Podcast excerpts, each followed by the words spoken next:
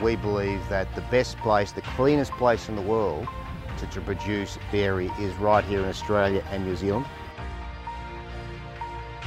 China we know is a very complex market. We understand that it's a, it's a huge market, it's a wonderful market.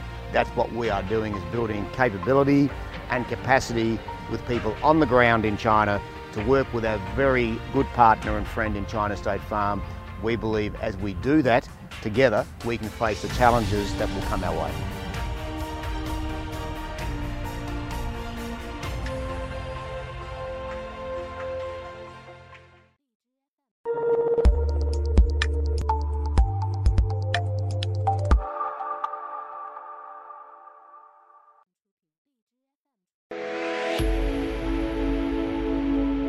dairy industry globally is extremely competitive.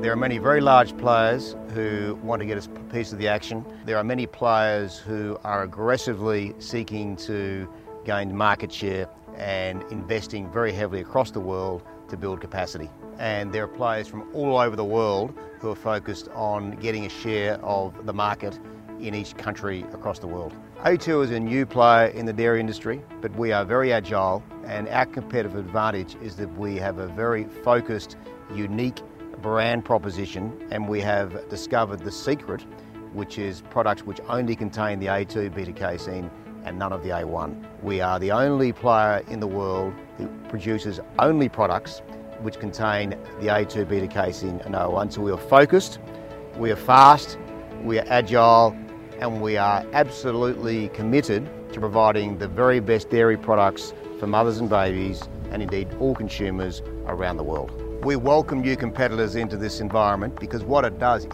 validates the credibility of the A2 proposition. However, we are very much advantaged as being the pioneer and the first mover in, in this market segment.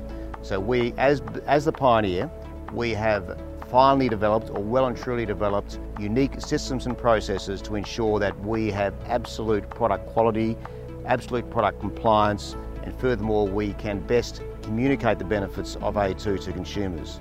We are absolutely delighted to extend the relationship that we have with China State Farm.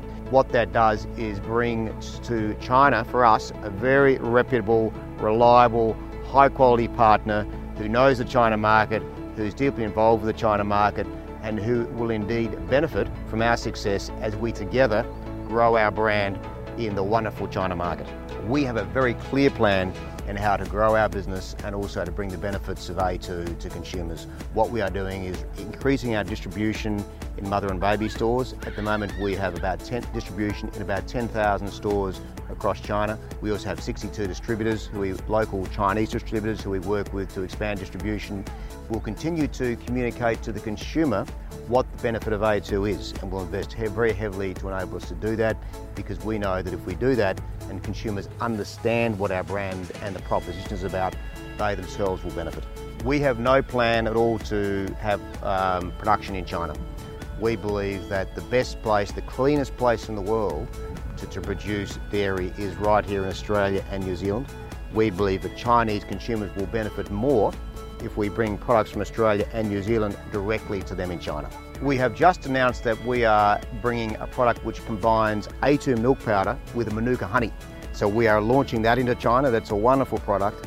We have also just launched a pregnancy powder directly for mothers who are pregnant, which we believe is ideal to develop their health when they're having a child. We believe having product available on cross-border e-commerce or online and via China State Farm is complementary. Different formulas. The product that we sell through uh, China State Farm through mother and baby products is formulated specifically for Chinese. The product which is available online is available is, is the most popular brand in Australia, but it's more specifically for those who want a Western product. So they're very complementary and we have continued to grow both businesses at the same time and we believe we will continue to do that in the future. The look, we, we, have a the next hurdle for us is of course to, to build our market share. So the next hurdle for us, we believe, is to get in the order of 10%. We'll continue to invest behind our brand, behind our business in China, to ensure that we deliver on that, and that we have a clear plan to do so. But we need to adapt our plan according to our progress to that goal and according to our progress to market conditions. China we know is a very complex market. We understand that it's a, it's a huge market, it's a wonderful market. What we are endeavouring to do is to build a very strong team in China. We know we need to do that.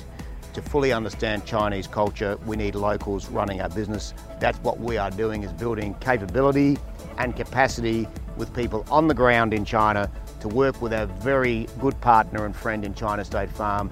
We believe as we do that, together we can face the challenges that will come our way.